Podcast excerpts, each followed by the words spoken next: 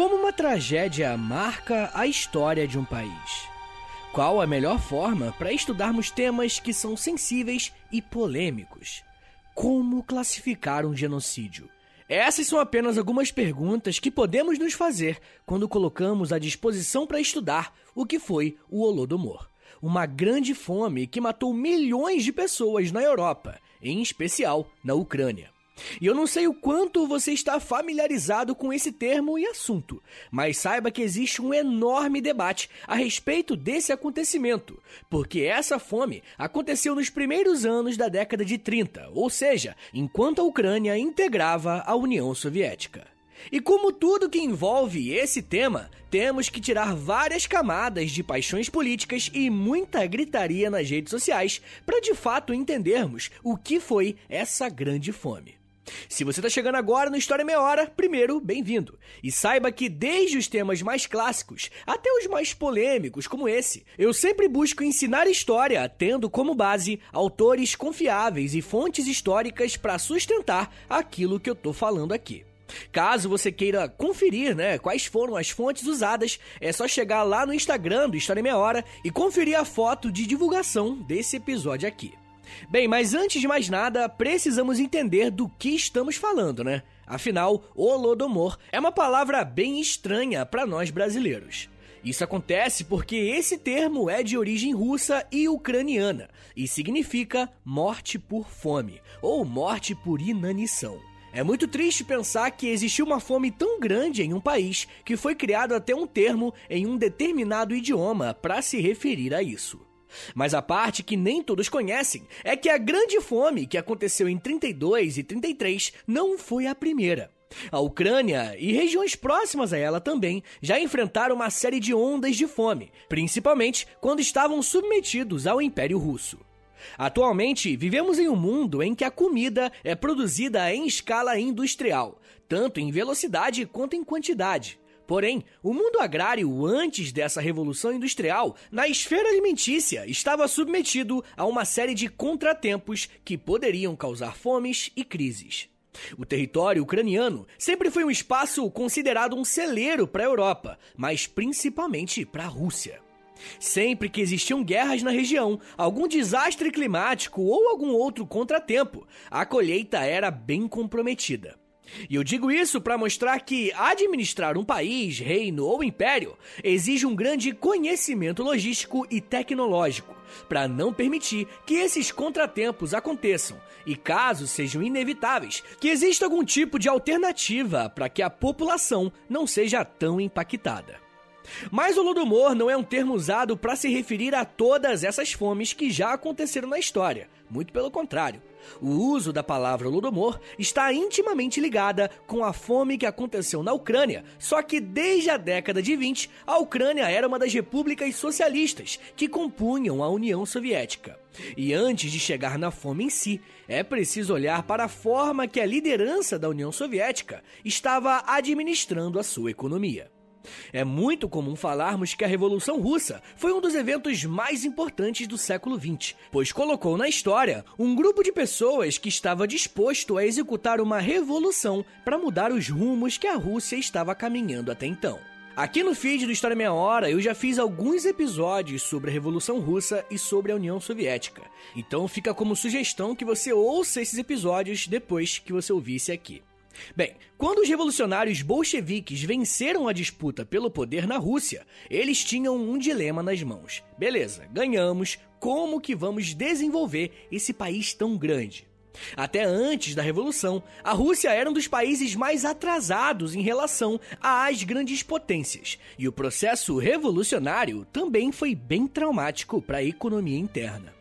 É muito difícil, talvez até impossível, que um país passe por uma guerra civil sem ter a sua economia diretamente afetada.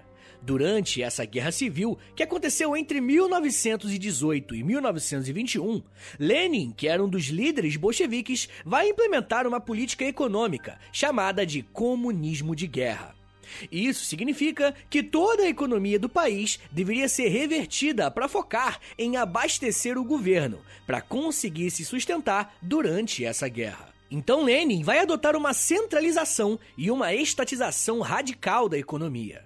A principal característica do comunismo de guerra vai ser a requisição forçada dos produtos agrícolas para abastecer o país enquanto passavam pela guerra.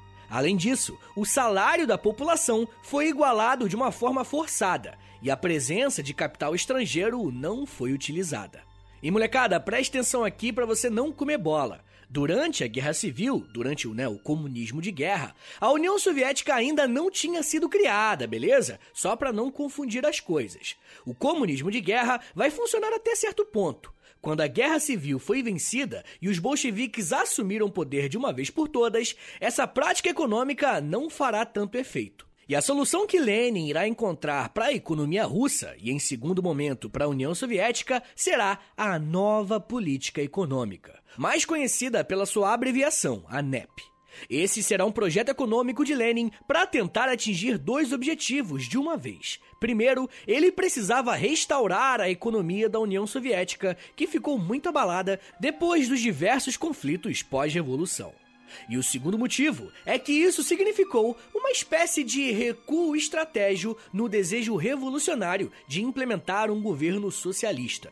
É uma espécie de dar um passo para trás para dar dois passos para frente. E quem descreve isso muito bem é a historiadora Sheila Fitzpatrick, ao dizer que, abre aspas, o propósito da NEP era restaurar a economia esfacelada e acalmar os temores da população não proletária. A NEP significou concessões ao campesinato e à pequena burguesia. Significou o relaxamento dos controles sobre a vida econômica, social e cultural, e a substituição da coerção pela conciliação no trato dos comunistas com a sociedade como um todo. Fecha aspas. Esse relato é muito importante porque geralmente, quando estudamos isso na época da escola, costumamos achar que tem algo de errado, não é verdade? Como que um grupo revolucionário vence a guerra e a primeira medida econômica é retomar parcialmente a economia de mercado, a economia que existia antes? Parece até um paradoxo, mas não é. Como a professora Sheila diz em seu livro, essa foi uma concessão política que Lenin fez para garantir que a revolução fosse solidificada. E eu não sei se vocês notaram, mas esse afrouxamento não chegou nem perto da política. Os bolcheviques comunistas continuaram no controle do Estado e supervisionando bem de perto essas novas medidas que estavam sendo implementadas. Porém, Lenin não vai sobreviver para ver o desenvolvimento do seu plano. E a partir dali, vamos ver como um dos seus sucessores vai comandar a economia da União Soviética. E é claro que eu estou falando de Stalin e a sua política autoritária.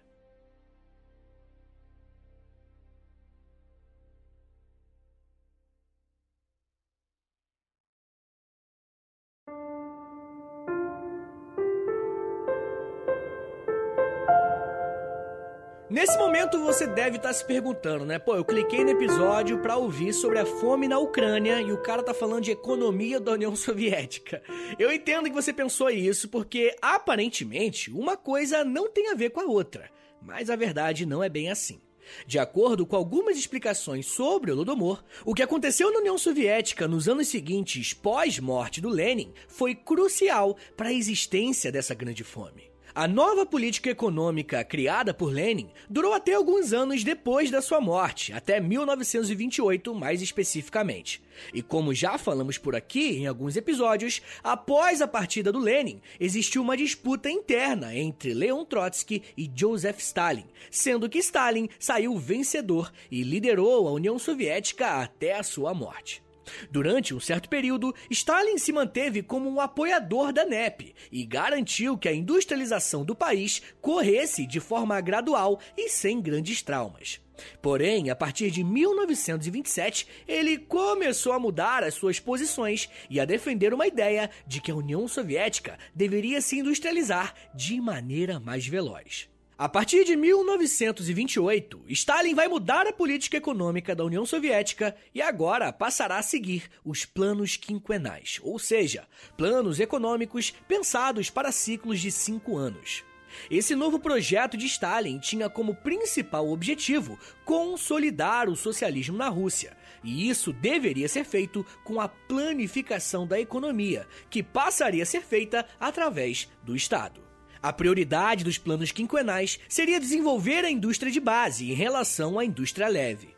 E caso você não saiba, quando usamos o termo indústria de base, estamos falando da produção de ferro e aço que seriam usadas em outros setores da economia. Já a indústria leve se refere a itens de bens de consumo, como indústria têxtil e automotiva. A ideia de Stalin, então, era investir na infraestrutura da União Soviética.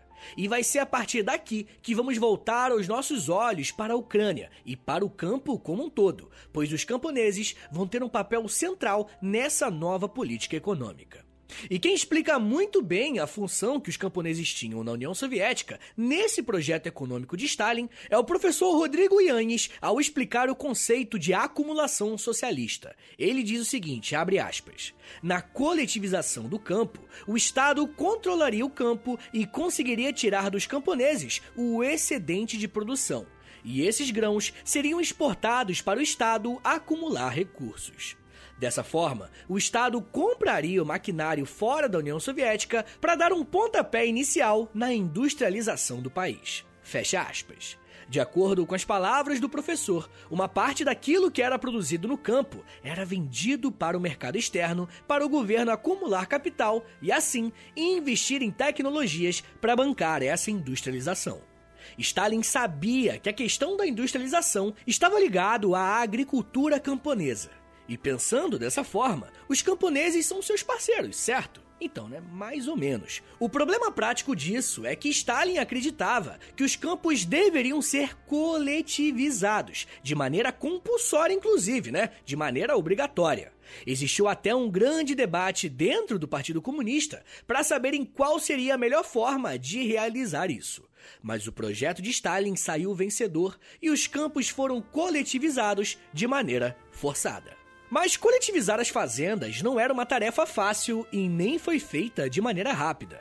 Em geral, existiram dois tipos de coletivização do campo. Primeiro, os kolkhozes, que eram fazendas que os camponeses se organizaram em uma espécie de cooperativa e entregavam uma parte fixa da sua produção para o Estado.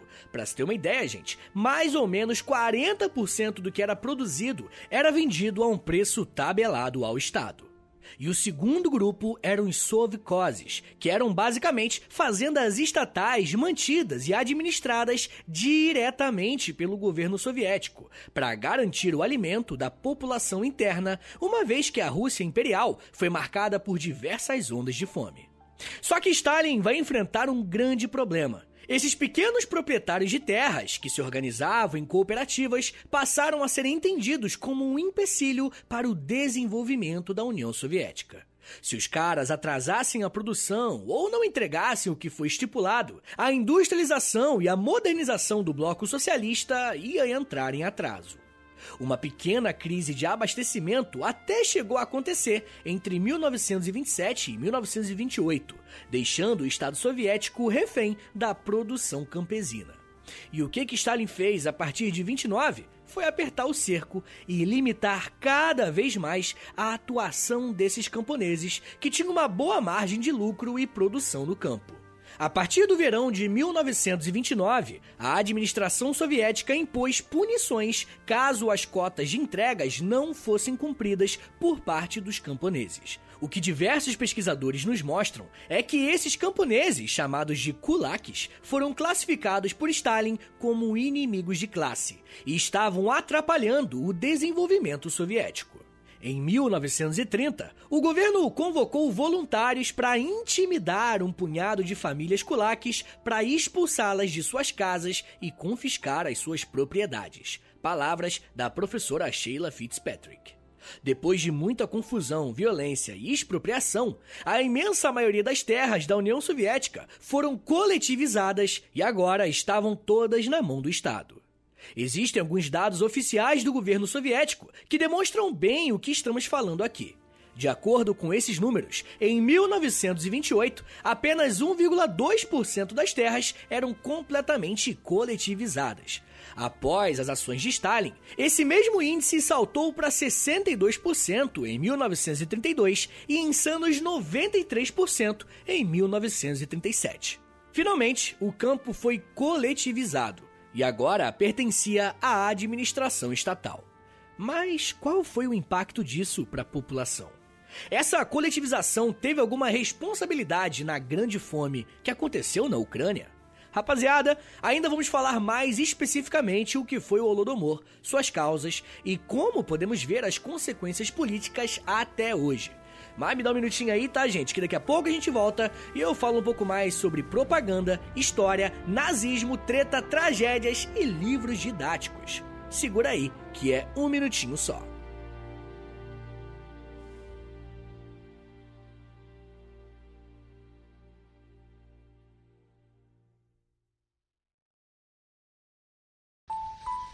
Eu sempre sonhei em poder viver de criação e de educação.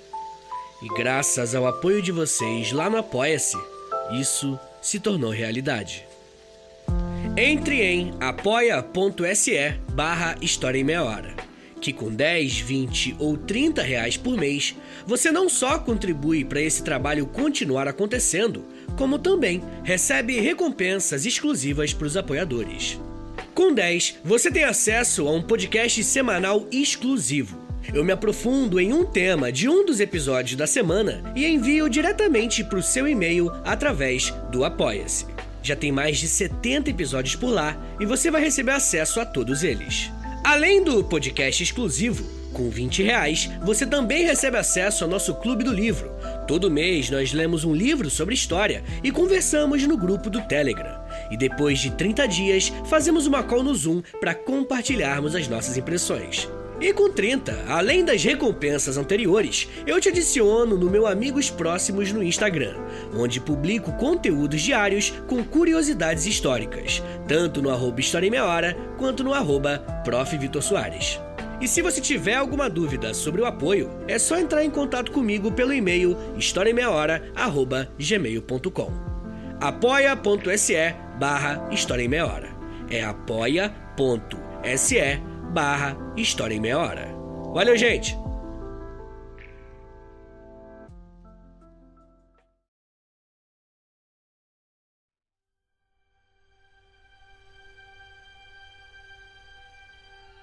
Abre aspas. Não há solução para o problema da agricultura dentro dos quadros da lavoura individual e, portanto, somos obrigados a adotar índices extremos de coletivização da agricultura. O período heróico da nossa construção socialista chegou. Fecha aspas. Essas palavras foram ditas por Yuri Piatakov, um membro do Partido Comunista que era aliado do Trotsky, mas que apoiava os planos quinquenais de Joseph Stalin. Nesse trecho, vemos a ênfase que ele dá na questão da coletivização forçada da Terra. Mas a forma que isso impactou a população na União Soviética é o nosso desafio aqui hoje. Se formos olhar para a Ucrânia nesse processo de coletivização e alterações econômicas dentro da União Soviética, vemos uma região que era extremamente importante para as outras repúblicas socialistas. Mas os ucranianos não se sentiam tão valorizados quanto achavam que deveriam. Para os nacionalistas ucranianos, por seu país ser o celeiro do mundo, eles deveriam ter mais destaque e protagonismo dentro do Partido Comunista da União Soviética. Vai ser comum vermos alguns líderes se levantarem contra as políticas de Stalin. Esses opositores foram presos e enviados para a Sibéria. É muito interessante notar, inclusive, que a cúpula do governo soviético manteve o plano de coletivizar as terras da Ucrânia, mesmo com toda a oposição e a importância que essa república tinha. Quando os campos foram coletivizados, a primeira consequência interna foi um grande caos, como falamos no bloco anterior. Em um segundo momento, é possível notar uma grande onda migratória de camponeses saindo dos campos em direção às cidades. O historiador russo Viktor Petrovich Danilo chegou a dizer que, abre aspas, 381 mil famílias camponesas, pelo menos 1,5 milhão de pessoas, foram desculaquizadas e deportadas em 1930 a 1931 sem contar as que tiveram destino semelhante em 32 e nos primeiros meses de 33. Fecha aspas. Com essa quantidade enorme de pessoas que saíram do campo, a produção ficou completamente comprometida com falta de mão de obra necessária para dar conta de entregar a demanda que o Estado exigia dos camponeses que trabalhavam nas terras coletivizadas. E é aqui que os nossos problemas começam, rapaziada. Pois em 1932, sob o inverno rigoroso daquela região, uma grande onda de fome se abateu. Mesmo com problemas climáticos que impactaram o resultado da produção agrícola, o governo manteve a prática de comprar os grãos, mas agora com valores mais baixos. Aí você junta essas informações numa equação só: inverno, baixa produção, mesmo nível de exigência do governo central. Qual foi o resultado? Pois é, fome. Os locais onde os grãos eram produzidos, como Ucrânia, Volga Central, Cazaquistão e Cáucaso Norte, foram diretamente impactados pela falta de alimentos, levando assim a um morticínio brutal. Para vocês terem uma ideia, é, não existem números bem confiáveis a respeito da quantidade de pessoas que morreram de fome entre 32 e 33. Algumas estimativas mais conservadoras e mais aceitas também dizem que o número de mortes foi entre 2 e 4 milhões de pessoas nessas regiões que eu acabei de citar. Mas dependendo de qual fonte você esteja usando, os números podem chegar até 12 milhões de pessoas. A verdade é, gente, a gente não sabe o número exato. O que nós chamamos de Holodomor, então, é essa fome generalizada que fez com que ucranianos, em geral, sofressem tanto e morressem de fome em uma quantidade esmagadora. É bem provável que você, assim como eu, não tenha ideia do que é passar fome. Imagina então o que é ver alguém morrer de fome. A inanição, que é o nome técnico, né, para fome, é um dos sofrimentos humanos mais cruéis, pois a pessoa morre aos poucos, tá ligado? A fome foi tão grande que, para não gerar mais uma onda migratória, o governo soviético voltou a utilizar uma espécie de passaporte interno, que era um documento mostrando que a pessoa tinha autorização para viajar pelos países da União Soviética. Só que apenas os moradores urbanos receberam esses passaportes, fazendo com que os camponeses ficassem presos no campo, aumentando ainda mais o número de mortes. Mais pra frente eu ainda vou debater a questão sobre a responsabilidade de Holodomor. Mas algo que é praticamente um ponto pacífico é que a União Soviética demorou demais para oferecer uma ajuda aos camponeses que estavam passando fome. De acordo com os documentos que mostram a quantidade de grãos exportados e importados, vemos que a fome fez com que o número de grãos vendidos para o mercado externo diminuísse e o governo honrasse apenas alguns contratos obrigatórios, mas demorou demais para importar grãos e abastecer a Ucrânia, Romênia, Cazaquistão e outras regiões que sofreram com essa fome. Isso foi acontecer apenas em 1933, já na fase final da Grande Fome. Holodomor é uma grande tragédia humana e marca o século XX como um dos períodos históricos em que mais pessoas morreram. Mas para nós que estudamos história, chegamos agora a dois impasses. O primeiro é como se estuda as mortes causadas pela fome. Você provavelmente sabe que a história é feita a partir de fontes históricas, ou seja, nada do que falamos pode ser inventado ou tirado do vácuo. Cada afirmação nossa deve estar fundamentada em alguma fonte, seja ela física ou não. E o primeiro dilema que Holodomor nos coloca é essa relação com as fontes, porque temos o governo soviético tratando a questão, mas que para muitos esses documentos são enviesados, pois se trata do possível responsável por essas mortes. A União Soviética não vai falar que a culpa é dela, né? E o segundo tipo de fonte que temos são os relatos dos sobreviventes. Só que tem um negócio que é curioso. Esses relatos só foram registrados mais de uma década depois. Para quem faz a pesquisa histórica de maneira séria, isso é um grande problema e precisa ser problematizado. Um outro tipo de fonte bem problemática que foi usada para falar sobre o Holodomor foi produzida por um homem chamado Thomas Walker. Walker era um jornalista que trabalhava para um conglomerado de mídia dos Estados Unidos, chamado Hearst Newspaper, e conseguiu se infiltrar na União Soviética. Alguns meses depois dessa missão quase impossível, ele publica uma reportagem sobre a fome na Ucrânia, já se referindo a esse evento como um genocídio de Stalin. Mas qual foi o problema de Thomas Walker e sua matéria? É bem provável que ele nunca tenha entrado na Ucrânia, tá ligado? Temos comprovantes que ele entrou sim na Bielorrússia, pegou a ferrovia Transiberiana e saiu da União Soviética pela Manchúria, mas sem passar pela Ucrânia. Além disso, as fotos usadas nessa reportagem sobre o Lodomor são comprovadamente falsas, se referem a outros eventos e períodos históricos. E aí você pode se perguntar, né? Pô, beleza, Vitão, foi mais uma fake news igual as que temos hoje em dia, né? De certa forma eu concordo contigo. O problema é que muitos livros e pesquisas sobre o Lodomor se basearam justamente nas matérias do Thomas Walker, tá ligado? E molecada, eu não tô falando de jeito nenhum que o Holodomor não existiu, hein? Deixar isso claro. Eu só tô pontuando para vocês a dificuldade que nós, enquanto historiadores, temos em estudar um evento com tão poucas fontes disponíveis. E ainda falando sobre fontes, caímos no segundo impasse. De quem é a culpa? Foi um genocídio? É muito comum ouvirmos falar de Holodomor como um genocídio praticado por Stalin. E se formos levar em conta o significado de genocídio, é preciso existir uma intenção em exterminar um povo específico.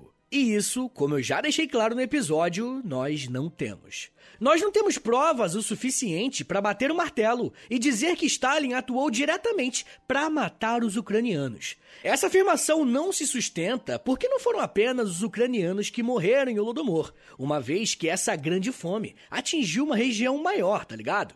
O discurso dos ucranianos, principalmente aqueles que usam o Holodomor como um traço nacional, é que Stalin quis se vingar ou punir os camponeses ucranianos que eram contrários ao seu governo. E como resposta, Stalin arquitetou essa grande fome. A gente começa a colocar isso na equação quando vemos como era a personalidade de Stalin, como vimos naquele episódio que eu fiz sobre ele exclusivo, depois você ouve lá. Mas mais uma vez, caímos no problema das fontes. Não existem provas materiais que sustentem isso. O Holocausto, por exemplo, pode sim ser considerado um genocídio, porque existiam documentos nazistas autorizando a morte de judeus. Existem livros escritos defendendo a chamada solução final.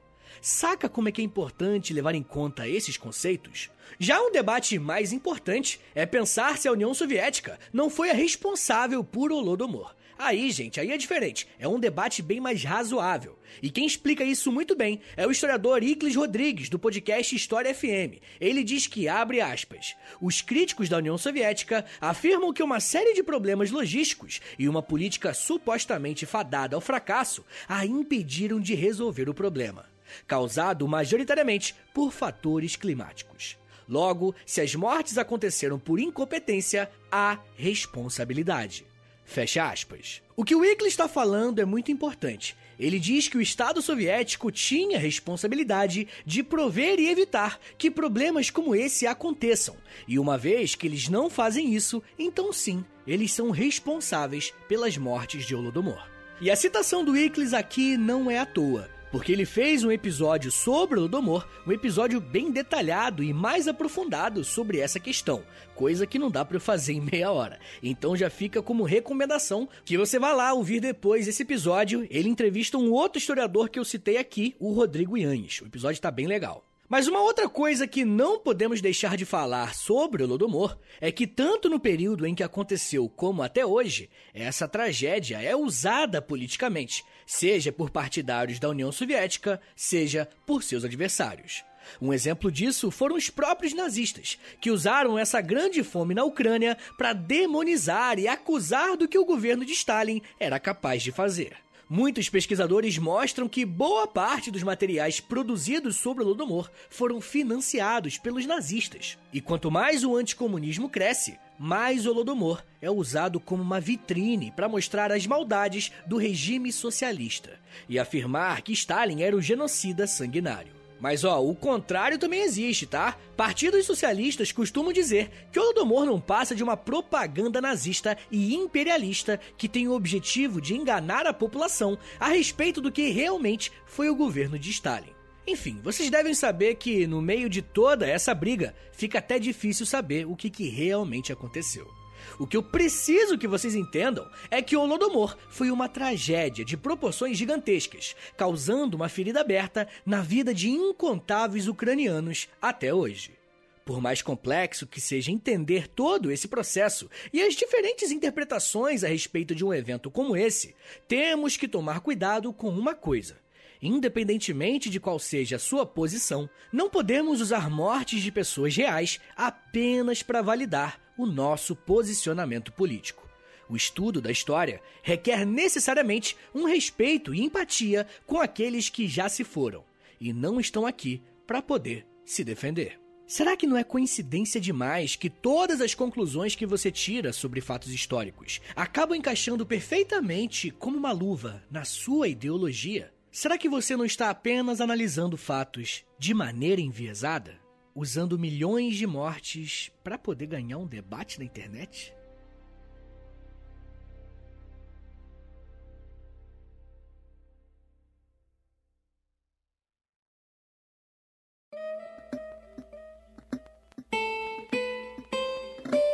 Senhores, muito obrigado por ter vindo até aqui. Meu nome é Vitor Soares, eu sou professor de História e você acabou de ouvir o História em Meia Hora. Esse tema é bem delicado e eu fiz de tudo para ser o mais honesto possível, como sempre. Então me dá uma ajudinha aí, compartilha esse episódio com a rapaziada, manda para um amigo, para uma amiga que você sabe que gosta de história. Manda para ele, para ela, pro WhatsApp, pode ser. E aí você fala, pô, esse podcast aqui é legal sobre aquele debate lá e tal, de fontes e tudo mais, tá bom? Mas você pode compartilhar nos stories do Instagram. E aí você me marca lá, por favor, é arroba história em meia hora. Ou você pode também compartilhar no Twitter, dá uma tweetada e me marca lá, arroba H30podcast, que aí eu já te agradeço por compartilhar, beleza? Rapaziada, não se esqueça que o História em Meia Hora, ele faz parte de um conglomerado de podcasts em meia hora que eu tô fazendo, tá bom? Já tem o Geografia em Meia Hora, com o Vitor Augusto, já tem o Astronomia em Meia Hora, com a Camila Esperança, e tem muito mais por vir, beleza? E ó, a melhor forma de você ajudar o História em Meia Hora é apoiando o podcast lá no Apoia-se, beleza? Entra lá no apoia.se barra História em Meia Hora, assina o plano que você quiser, e aí você vai me ajudar muito a manter esse podcast de pé por muitos anos ainda. E você tem acesso a conteúdo exclusivo, tem acesso a Clube do Livro, tem muita coisa. Entra lá no Apoia-se, apoia.se barra História Meia Hora, que você vai ler tudo bonitinho, tá bom?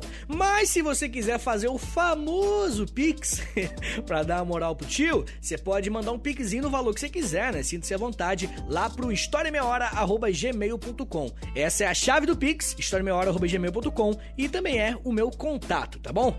Então é isso, gente. É, me siga nas redes sociais, é arroba no Twitter e no Instagram também, tá bom? É isso, gente. Muito obrigado, um beijo, até semana que vem! E valeu!